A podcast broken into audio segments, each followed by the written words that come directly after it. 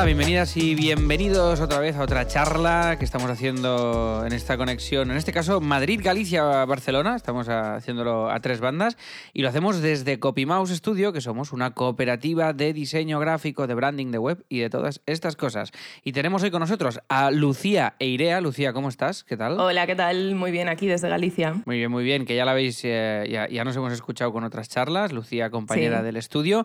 Y hoy vamos a charlar con una fotógrafa, yo la defino como fotógrafa, a ver cómo se define ella, y igual eh, o artista, bueno, no sé, a ver, a ver, a ver dónde nos lleva la charla, que nos gusta muchísimo, nos flipa lo que hace, que es Paloma Rincón, y, nada, y la saludamos. Paloma, ¿qué tal? Hola Alex, hola Lucía, hola a todos. Pues muy bien y nada, muchas gracias por tenerme aquí para charlar un ratito. No, no, gracias a ti por aceptar, porque ha, sido un poco follón, porque te hemos, te hemos enviado un micro eh, por globo de un amigo en Madrid para poder hacerlo, para poder hacerlo, pero oye, lo hemos hecho, lo hemos hecho y, gracias a ti por, por, aceptar la invitación a charlar con nosotros, porque debes ir, supongo que a tope de curro. Y, gracias por rascar un, ratillo para, para, nosotros. Bueno, antes que nada, quien, quien esté escuchando esto, quien no te conozca, para quien no sepa lo que haces tú, eh, cuéntanos quién eres y a qué te dedicas, así en general. Eh, bueno, soy mm, fotógrafa, aunque cada vez he ido añadiendo más títulos a lo que hago para definir mi trabajo, entonces, bueno, pues he terminado definiéndome más como artista visual porque, bueno, aunque empecé como fotógrafa, pues eh, mi trabajo tiene un gran peso la dirección de arte, el diseño de los sets, el desarrollo de los conceptos. Eh, poco a poco he ido evolucionando y también hago trabajos ahora de imagen en movimiento. Entonces, bueno, pues sí, fotógrafa porque ha sido mi base. Pero bueno, pues ahora mi trabajo abarca un poquito más que eso, así que, bueno, como me queráis definir. vale, vale, perfecto. Hostia, una definición muy, muy amplia, ¿eh? Una definición muy amplia. Y ah, vale, entonces tú empiezas como fotógrafa, después eh, has sido, ahora estás con el tema de... ¿Todo el, movimiento que haces es vídeo o es, o es eh, stop motion? ¿Cómo, ¿Cómo lo haces? Pues un poco de todo. Eh, al final, bueno, pues pienso en cosas que se muevan y como gran parte de mi trabajo tiene que ver con objetos inanimados, pues existen diferentes posibilidades. Entonces estoy combinando diferentes técnicas, desde proyectos más de live action, de rodaje, digamos, al uso, eh, otros proyectos de stop motion, otros a partir de imágenes estáticas que luego las animo posteriormente. Bueno, eh, yo creo que, bueno, pues que, hay que utilizar todas las posibilidades y, y en eso estoy explorándolas todas. Totalmente, totalmente. Ey, es brutal, ¿eh? estoy ahora mismo en tu web viendo un poco todo y es espectacular. ¿Siempre has estado por tu cuenta tú o has, o has hecho, o, estabas en un estudio, luego te lo montaste tú por tu cuenta? ¿Cómo, cómo fue la, la historia? Pues siempre he sido freelance, de hecho nunca he tenido una nómina, nunca en mi vida. Entonces, eh, bueno, pues llevo ya muchos años trabajando profesionalmente y bueno, desde eh, colaboraciones con estudios o freelance como asistente de fotógrafos, em, asistente de plató en estudios fotográficos. Siempre ha sido de manera freelance con colaboraciones, así que pues he podido simultanear como como varias cosas. Fantástico. Yo una curiosidad que tengo es eh, saber si trabajas tú individualmente o si tienes un equipo detrás que, bueno, que te dé un poco soporte, yo qué sé, con el tema iluminación, em, el montaje de los sets, si te lo guisas y te lo comes tú todo o si hay gente ahí detrás. Eh, a ver, sobre todo en los proyectos grandes hay un equipo, pero es un equipo que se va formando para cada proyecto. Entonces, dependiendo de las necesidades que tenga cada uno, porque pueden ser muy variadas, ¿no? A veces eh, tiene que ver con tema alimentación, bebidas, entonces pues trabajo con una estilista de, comida y bebida. Eh, lo mismo con la parte de los sets o con diferentes especialistas en, en cosas como más específicas. Y luego, pues bueno, el equipo habitual de, bueno, de asistentes que se dedican al tema luz o al tema más técnico, cámara, ordenador, en vídeo ya por supuesto que sí que hay como una estructura bastante más compleja. Claro. Y bueno, eh, luego es, verdad que hay muchos trabajos personales que igual surgen un poco a, modo de exploración, que, que, lo voy haciendo yo sola y que, bueno, pues que lo puedo hacer así porque lo hago en otros tiempos que son más flexibles. Claro, no tienes el timing ahí, la presión, ¿no? De la entrega y toda esta cosa. Y oye, me mola mucho esto que dices y una curiosidad, que tengo sobre esto es decir, a ti te llegan los encargos, ¿no? Los proyectos y mm, de alguna manera eh, tú nunca... O sea, ¿alguna vez haces tú una parte del proyecto o tú eres la que tiene más la visión general y entonces tú dices, vale, que aquí necesito, pues lo que decías, un estilista de, alimentación, necesito una, una experta, un experto en vídeo, necesito tal. O sea, tú siempre eres la, la que tiene la visión global del proyecto y tu rol es más de de dirección de arte siempre o a veces es como yo solo voy a hacer la composición y te contratan solo para eso en concreto, por ejemplo? Pues normalmente, eh, bueno, tanto en foto como en vídeo me contactan para todo, ¿no? Para la dirección general del proyecto. En fotografía, pues digamos que en esa estructura jerárquica el que controla más o menos todo el proyecto es el fotógrafo y en vídeo es el director. Entonces, bueno, no me han contactado para hacer solo, por ejemplo, la dirección de arte o posiblemente me resultaría difícil porque acostumbrada a ser la que coordino y dirijo todo, pues bueno, pero luego también he hecho colaboraciones con otros artistas de diferentes disciplinas y también pues cada uno hemos sabido negociar y ceder pues en nuestras vuestra parte, ¿no? Lo que, claro, claro. La parte que os tocaba a cada uno, ¿no? Del proyecto.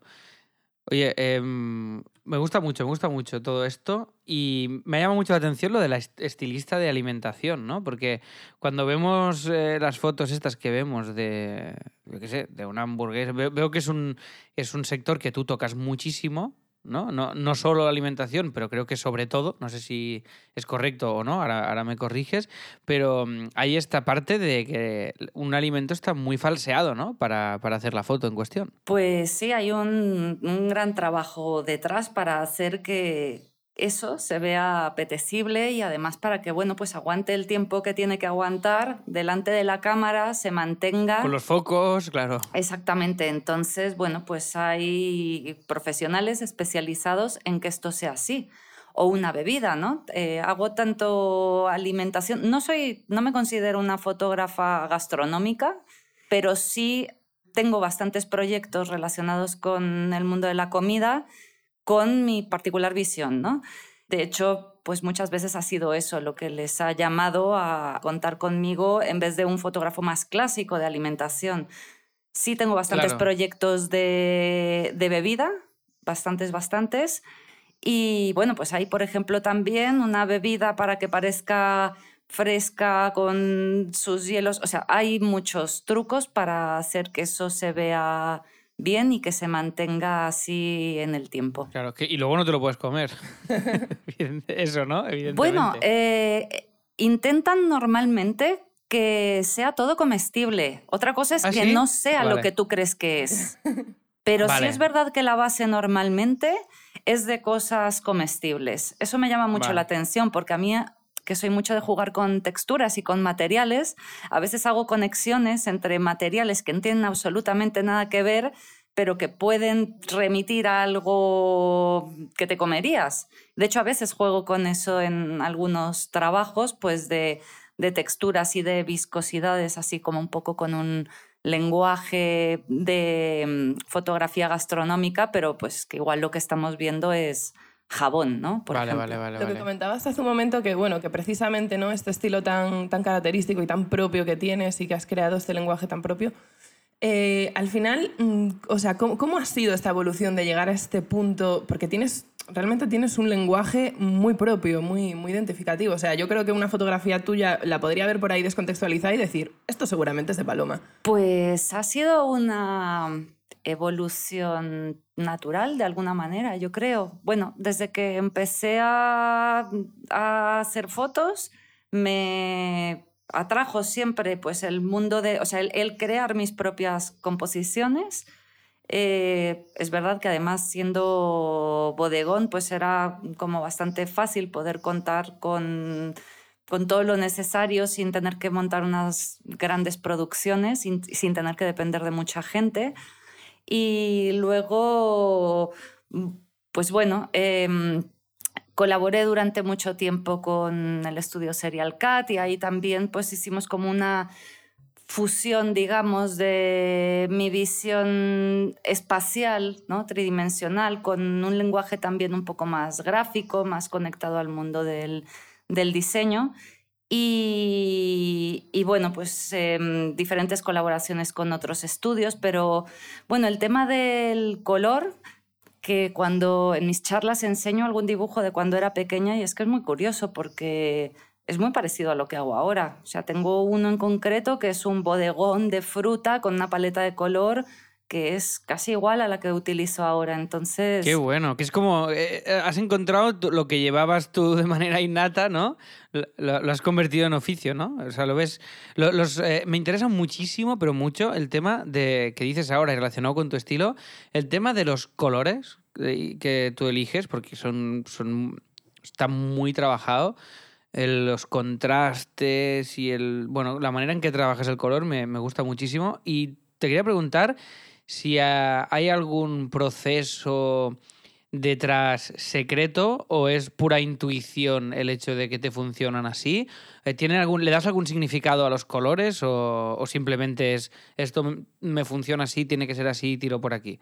Pues, ¿Cómo, ¿Cómo te enfrentas a, a esto? Pues yo creo que es bastante intuitivo el proceso, pero sí hay detrás como una cierta metodología. O sea, sí me siento en un momento a aplicar paletas de color y a ver cómo funcionan. Y como gran parte de mi trabajo lo boceto, pues entonces tengo la oportunidad de probar esas paletas de color antes.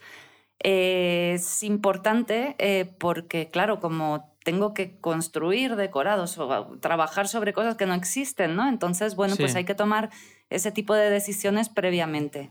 Y sí me gusta que mis paletas de color sean cerradas, que sean armónicas, que si tengo una, si estoy trabajando en una serie, pues eh, que funcionen de manera individual para cada imagen, pero que luego también tengan sentido en el conjunto del trabajo. Brutal, brutal. Muy importante esto, ¿eh? en diseño en general, el, que hay, hay muchas veces que esto no se tiene en cuenta. Es decir, que funcione por separado, pero evidentemente lo que dices tú, ¿no? Si forma parte de la misma serie o la misma campaña, que en conjunto nos funcione todo, además de, de suelto, totalmente. Sí, sí, sí. Y, y una duda muy así, muy de, curiosidad chafarderil eh, mía, personal.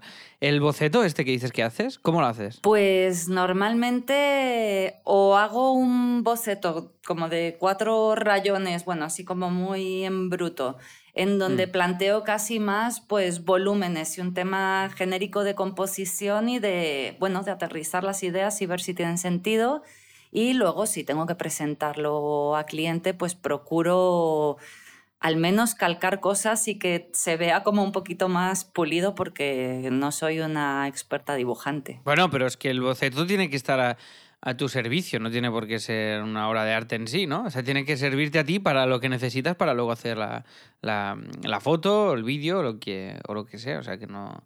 O sea, que lo de ser un buen dibujante o no es muy relativo. Si ese dibujo cumple su misión, es, ¿no? Es que ese dibujo es, es, bueno y que y tú eres buena haciendo eso en concreto. No sé si me he explicado. Sí, sí, sí, totalmente. A ver, para mí es así, pero luego a veces cuando tienes que explicarle esa idea a otra persona que no la tiene tan clara en la cabeza como tú. Ahí tienes que definir más. Claro, hay que ir un poco más fino, por lo menos para que para que lo entienda. Mola, mola, mola. Oye, pues vale. Eh, yo, bueno, yo voy preguntando, Lucía, si tú tienes dudas me, interrumpes, ¿eh? Sí, sí. Em, antes has hablado, bueno, me gustaría hablar, has hablado del, concepto que hay detrás de las fotos, y ¿no? Es decir, que evidentemente, mm, supongo, ahora me dirás si me equivoco o no, pues las fotos no son solo foto porque queda bonito, sino que tienen un porqué, una razón de ser y tienen que cumplir pues una función y tienen un objetivo. Entonces, mm, la pregunta que te quiero hacer que es un poco así genérica, es cuando te llega un encargo, ¿cuál es el, proceso mm, creativo por el que tú pasas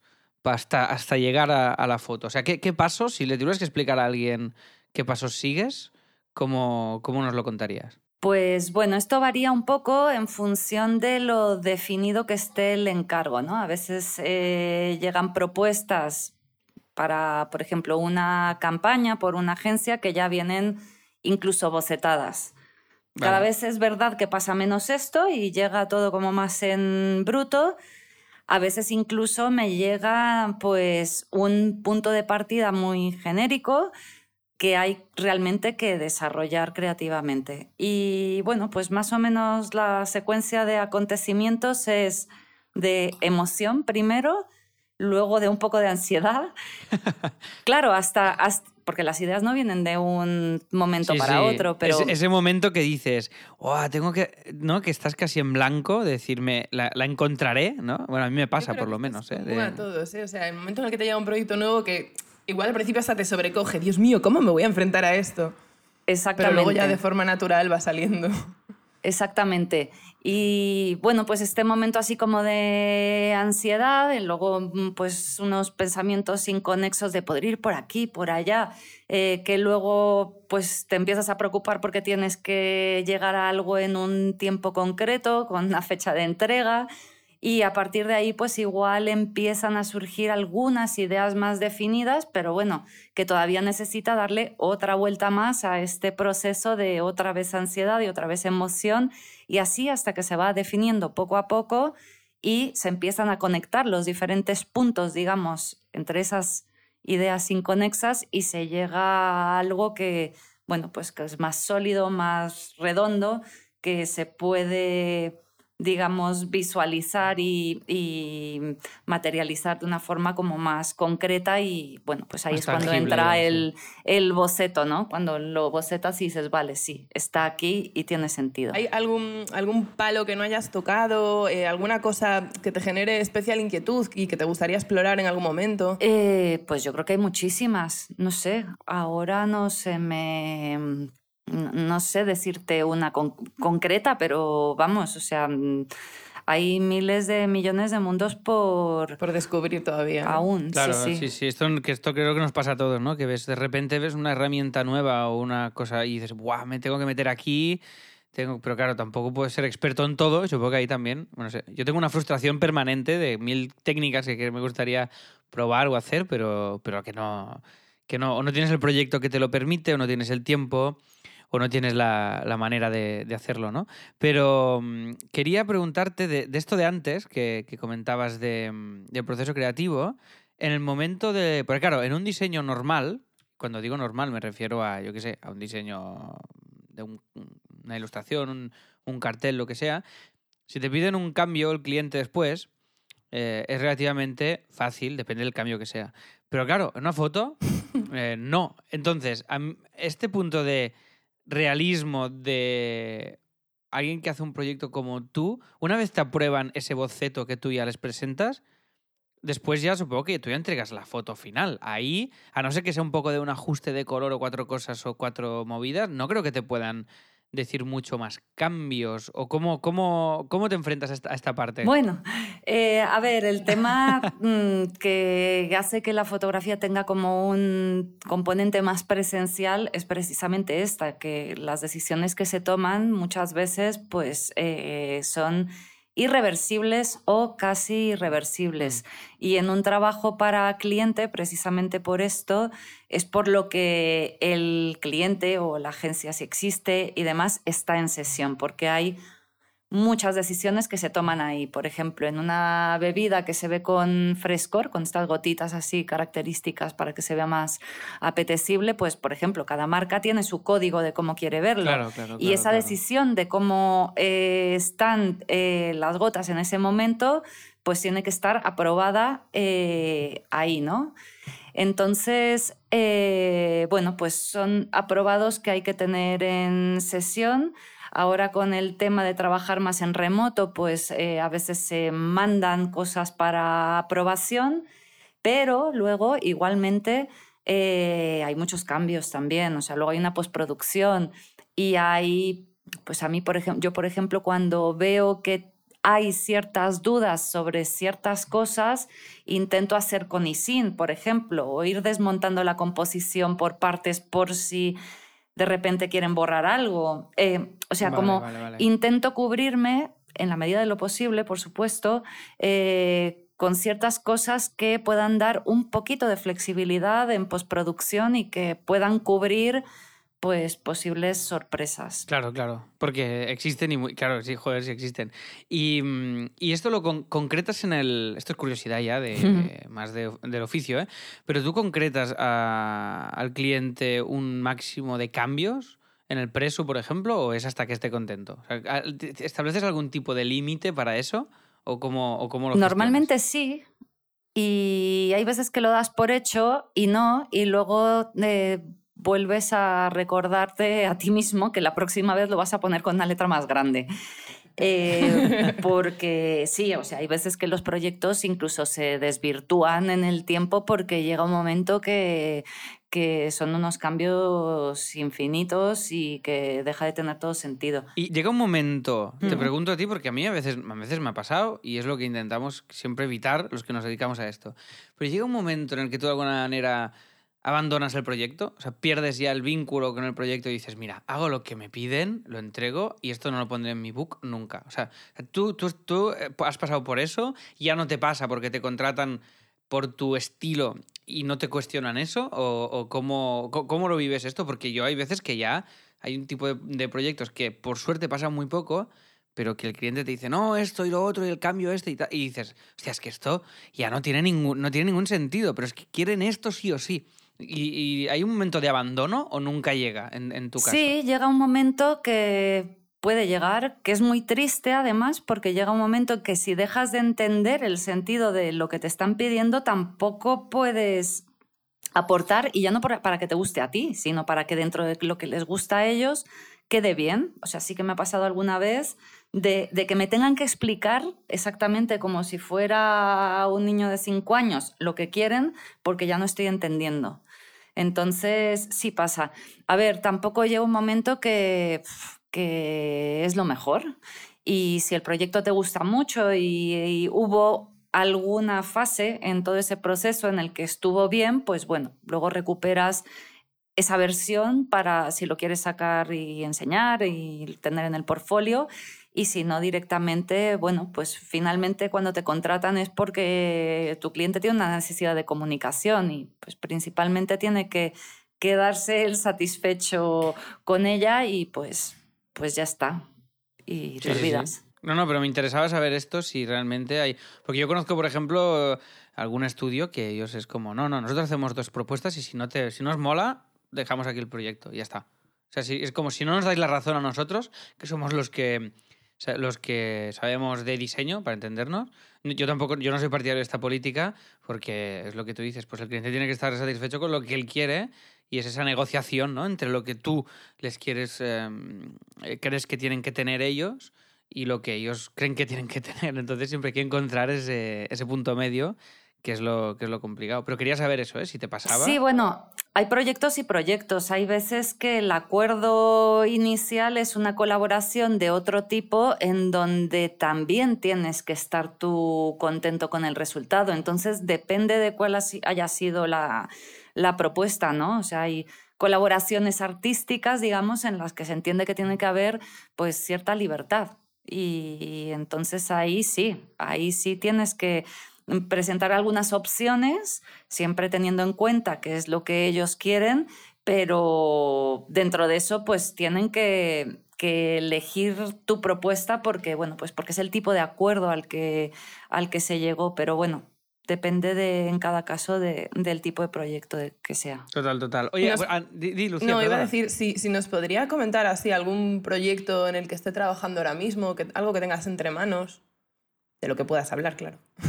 Bueno, pues eh, estoy empezando a enseñar un proyecto muy chulo que hice a final de año en México, que es un, así de proyecto comercial, que es pues posiblemente el proyecto más grande en el que he trabajado y son, bueno, pues es una campaña de lanzamiento de una bebida eh, con un montón de fotos, son 14 fotos y son 9 vídeos. he empezado a enseñar algunas de las fotos y todavía... ¿Se puede ver ahora? ¿Lo, ¿Es visible ya para el público? Tengo, está, mm, están publicándose las fotos. Yo he sacado en mi cuenta de Instagram algunas y seguiré sacando en los próximos días. Y los vídeos, bueno, todavía queda algún fleco que, que, que no terminamos de entregar del todo, pero bueno, está a punto. Hay algo de vídeo que ha salido ya en México, yo todavía no lo he sacado.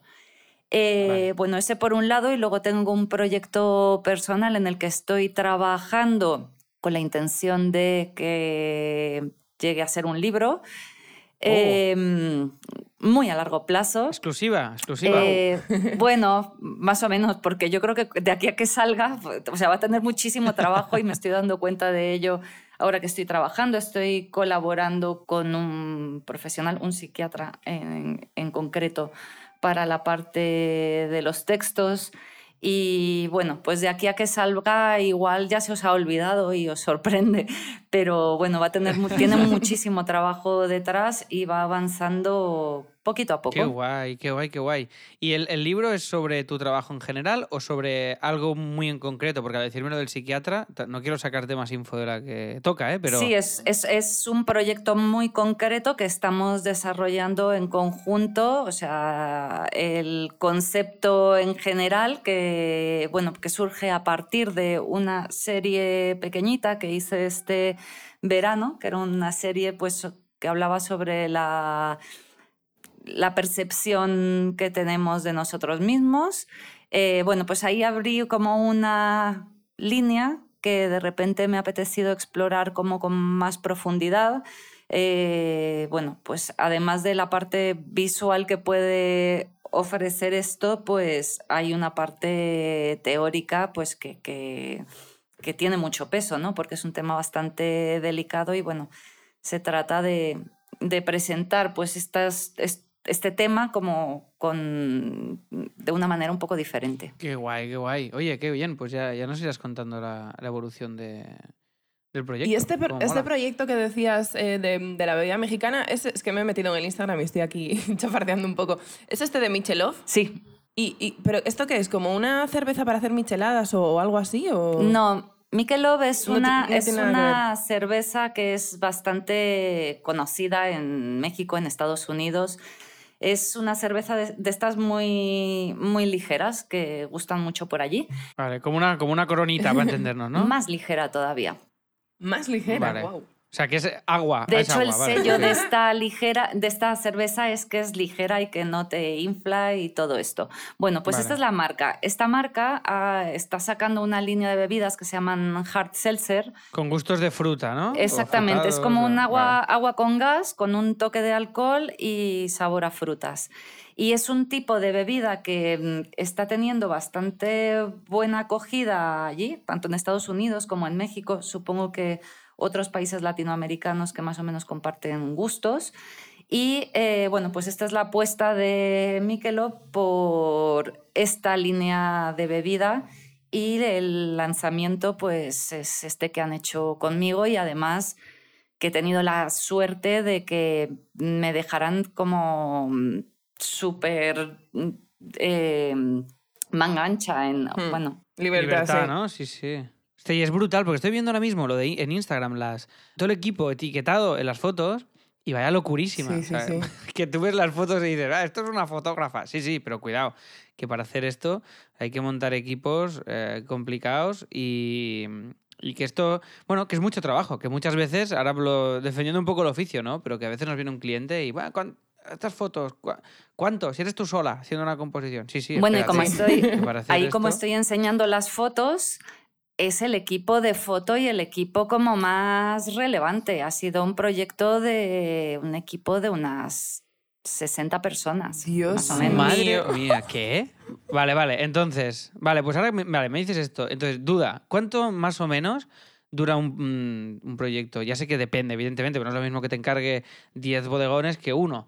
Pero, de ¿tú crees que hay una media más o menos de, de, proyecto? De lo que te dura a ti un proyecto desde que te, te lo encargan hasta que lo entregas? Pues depende de muchísimas cosas. Bueno, depende precisamente de qué es lo que haya que hacer. No es lo mismo que sean fotos a que sean vídeos, por supuesto, y depende de la cantidad de gente que trabaje en ello.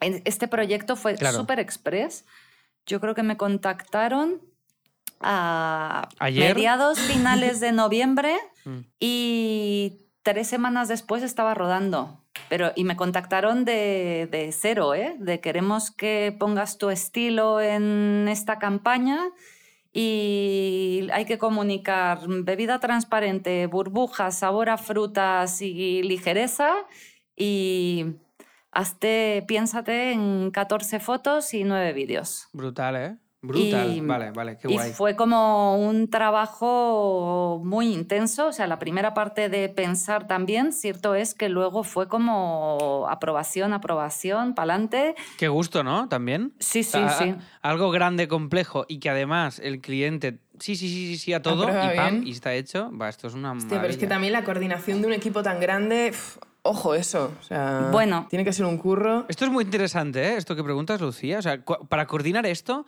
tú coordinas, es la marca, te pone alguien de como de. Porque al final tiene que haber alguien, entiendo, ¿eh? Que centralice todo. Eh, ¿Esta figura existe, Paloma? ¿O cómo, cómo organizáis? Eh, esto me contactaron a través de mis agentes en México y ahí se puso en marcha una estructura de producción con una productora que tiene su jerarquía y hay un productor ejecutivo, un productor en línea eh, coordinadores de producción, jefes de producción, o sea, eh, esa parte, porque claro, además en medio de una pandemia, o sea, eso también. Ahí todo el mundo, pues, eh, mete 60 personas a trabajar en un estudio, pues todo el mundo con su PCR.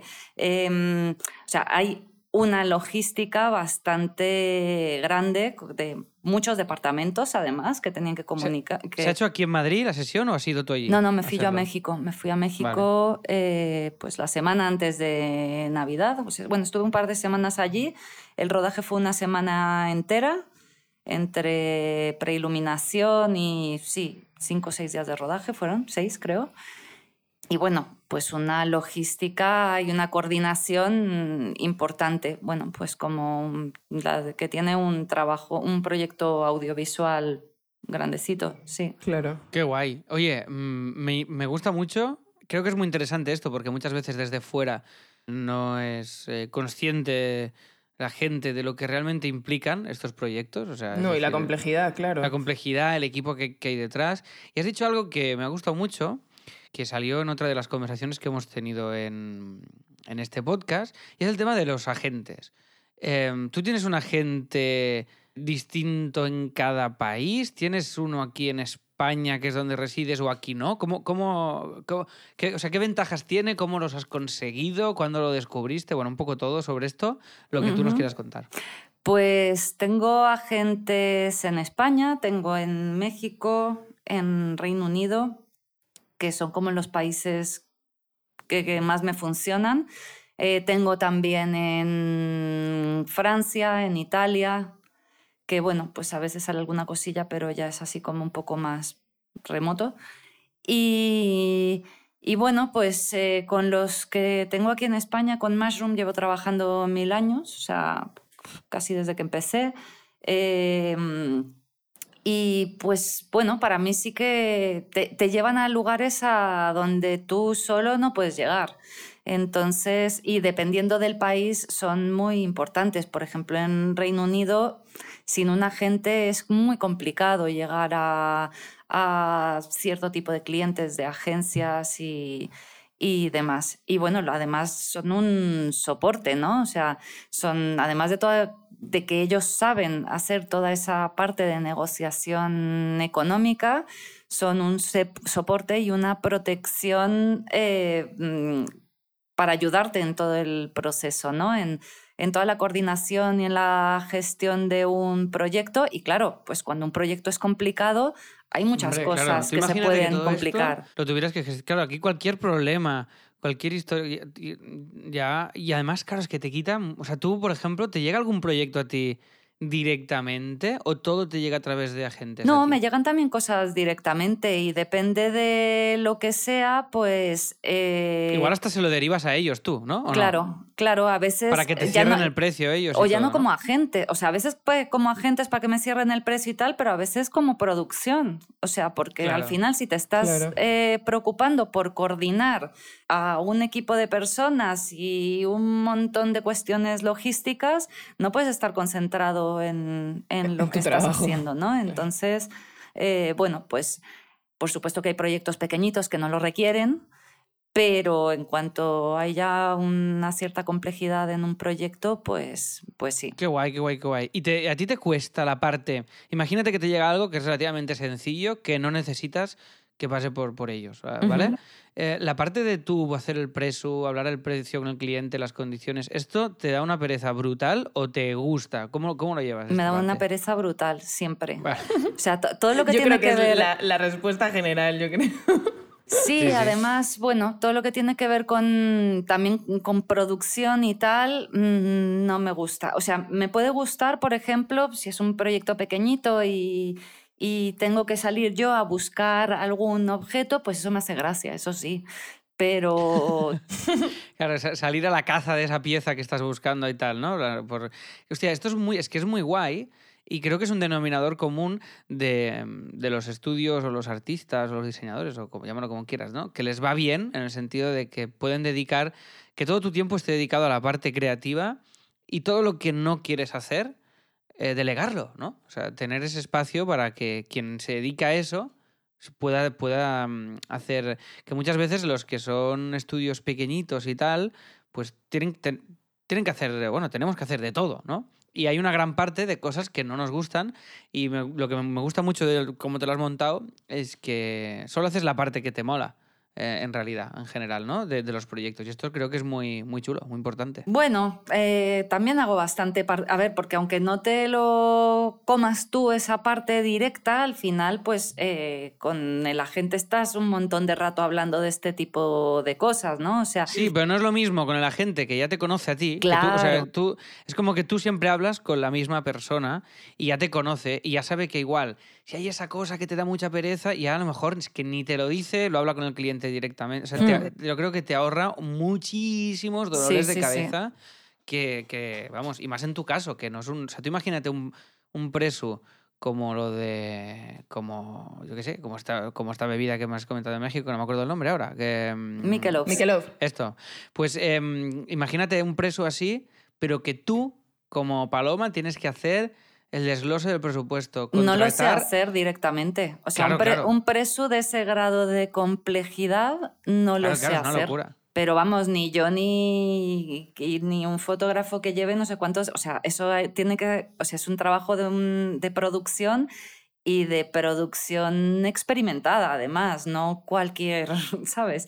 Porque además estás hablando de dinero, estás diciendo que sí puedo hacer esto con este dinero. Si, Claro, no, si no puedes llegas- hacer eso con ese dinero, te lo comes. Claro, claro. Sí, sí, sí, sí, sí. Es que es un riesgo, es un riesgo muy grande y está. Oye, me gusta mucho eh, eh, esto de, los agentes, esto de la estructura, esto de delegar. Y duda, quien nos esté escuchando a lo mejor y diga, hostia, esto qué bueno esto de los agentes, ¿no? Em, me, me molaría tener un agente.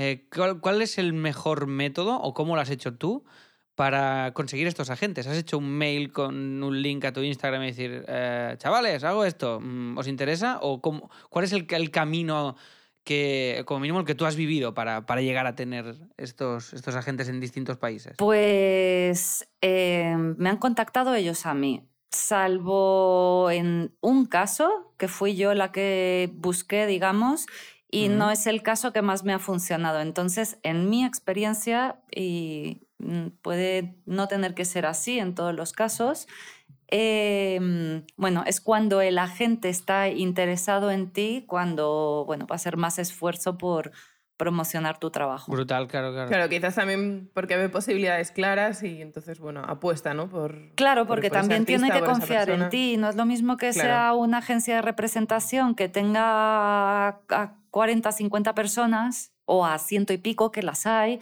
que alguien que tenga eh, pues 8, 10, 15, ¿no? Que puede tener un trato así como un poquito más, más personalizado. Y bueno, pues al final todo viene de lo mismo, ¿no? De, de hacer un portfolio que esté bien, darle visibilidad por los medios que sean, por todos los posibles, y que a partir de ahí pues te pueda ver la gente y contactarte lo mismo un cliente eh, que un agente. Un agente, sí, sí. Pero la parte de tener el portfolio y el book lo más impecable posible, evidentemente, es la clave de todo. Si tú no tienes eso, es Hmm. imposible que, que te salgan cosas, evidentemente. Oye, pues, em, bueno, como tampoco queremos robarte aquí la vida, tendrás ahí cosas, em, quería, quería hacerte una última pregunta, que es si trabajas en varios proyectos a la vez o vas de uno en uno. Pues me encantaría que fuera de uno en uno, pero como eso no se elige, a veces hay muchos a la vez, a veces no hay ninguno, a veces estás Vale. sobresaturado y de repente se te cancela uno, se te pospone otro y de repente te quedas sin nada. O estás aburrido deseando hacer algo, te metes a hacer un proyecto personal porque estás un poco libre y de repente llegan tres mails y ya es el modo locura máxima. Entonces, bueno, Me suena, me Pues- suena esto también. es, es difícil, de hecho, que sea como un nivel, eh, el nivel adecuado es muy difícil que se mantenga durante más de tres minutos. Totalmente, totalmente. Hay veces que dices, oh, qué bien, ahora tengo uno, puedo hacer el personal mío por la mañana y el encargo por la tarde, pero esto te dura dos días, porque luego es lo que dices, te llegan tres encargos o se cancela uno y entonces dices, hostia, empiezas a sufrir porque no entra nada y luego entra todo de golpe, pero bueno, esto es la vida de, de los autónomos, ¿eh? de los freelance, ya lo sabemos. Joder, la verdad es que estas entrevistas que estamos teniendo eh, son súper interesantes porque al final, eh, bueno, conoces diferentes, diferentes tipos de, artistas, de diseñadores, de, bueno, de creativos en general y bueno, y todo el aprendizaje, ¿no? De diferentes metodologías, de cómo cada uno enfoca su trabajo, bueno, cada uno tiene sus peculiaridades. Y yo te quería preguntar si, mm, si nos tuvieses que recomendar a algún artista, algún creativo o creativa eh, para que entrevistásemos, mm, ¿quién nos pro- propondrías? Ay, em, Sin presión, nos lo puedes decir con delay, nos lo puedes decir por mail después si ahora mismo no te viene, ¿eh? no te preocupes. Sí, si no Pero- te viene, pues no te viene. Por alguien que a ti te molaría tener una charla como la que hemos tenido nosotros ahora pues contigo. mira, yo por, eh, bueno, porque luego conozco y me encanta por su filosofía de trabajo, por la pasión que le pone y por la cantidad de consejos como de vida que da cuando lo he escuchado dar charlas, creo que Xavi Boltrón puede ser algo interesante. Vale. Vale, pues no, Pues nos lo anotamos. apuntadísimo queda. Apuntadísimo queda, genial. Oye, pues nada, em, ya te liberamos, te liberamos ya de nosotros para que puedas seguir. ¿Tienes, ¿Tienes mucho curro hoy? ¿Te quedan, te ¿Tienes alguna sesión, alguna historia? o Pues hoy, hoy es tengo una llamadita ahora y tengo que ver una cosa de una posible propuesta, así que bueno, no es el día más, más estresante de mi vida, pero sí tengo cositas que hacer. Cosita. Bueno, estos días también molan. Con un poco de calma, ir, así- ir cerrando cositas, pero desde casa, con la calma, esto también Sí, está guay. disfrutar un poco del relax. sí, Claro, claro. Esto hace falta también. Fantástico. Pues oye, nosotros ya nos despedimos. Antes de irnos, te haremos una pregunta que es, porque estamos, aún no tenemos nombre de este podcast, ¿vale? Ah, es verdad, Eh, esto sí. claro. Paloma. Entonces, eh, eh, el otro día estábamos hablando con Avi. Avi es eh, la, propietaria, la creadora, la fundadora, no sé cómo llamarlo, de una librería que, que hay en San Antonio, aquí en Barcelona, que se llama La Llama Store y es una librería especializada en comedia exclusivamente y venden humor y gadgets y tal. Y entonces le dijimos, ostras, eh, uno de los primeros nombres que teníamos para este podcast era After Work, que es muy típico y muy tópico, no tiene nada del otro mundo. Y dijimos, hostia, ¿te mola, Avi, lo de After Work? Y dijo, bueno, es que esto es mejor que un After Work. Y entonces nos gustó mejor que un After Work como nombre del, del podcast. Mola. Entonces te pregunto, te pregunto a ti si te mola, si no, y si se te ocurre alguno, no hace falta ahora, que nos lo digas también. Me ¿vale? gusta, me gusta, sí. Sí, mejor que un After Work, ¿eh? Así tal cual. Mejor que un after work, sí. Ah, pues mira, pues ya está. Pues va, si te mola a ti, ya tiene muchos puntos ya para salir. Y, y nada, antes de despedirnos, para los oyentes que, y oyentas, comentar, coméntanos dónde, dónde te pueden encontrar. Si quieren si quieren eh, darte todo su dinero para que les hagas un, eh, unos bodegones maravillosos, ¿cómo, ¿cómo pueden contactar contigo? Bueno, pues en mi web que es palomarrincón.com o mi Instagram que es paloma-rincón-bajo. ¿O quién tiene el sin guion bajo? Que, que- que vamos, vamos a Pues no lo sé, la verdad. Eh, Bueno, ya lo no buscaremos. lo sé, pero bueno, al final si buscas Paloma Rincón aparezco ahí fácilmente. Por todas partes, ¿no? Muy bien. Y bueno, en Behance, en Facebook, que básicamente mm, publico lo mismo que en Instagram. Y bueno, pues por ahí me pueden encontrar. Muy bien. Perfecto. Pues oye, pues nada, Paloma, eh, muchas gracias de verdad por esta charla, ha sido, ha sido fantástica. Mucha suerte con todos los proyectos, que no la necesitas, pero nunca está de más. Y, y mucha suerte con el libro. Esperamos que nos avises cuando, cuando salga, sea, aunque sea en el 2050, lo compraremos, ¿vale? Y, y, gracias una vez más. Gracias, Lucía, también. A ti. Lo mismo, muchísimas gracias y un placer, Paloma, compartir este pues, rato contigo. Nada, gracias a vosotros y, y, bueno, pues mucha suerte en estos podcasts que estáis grabando. Muy bien, Muy muchas bien, gracias. Muchas gracias. Gracias. Adiós. Hasta chao. luego.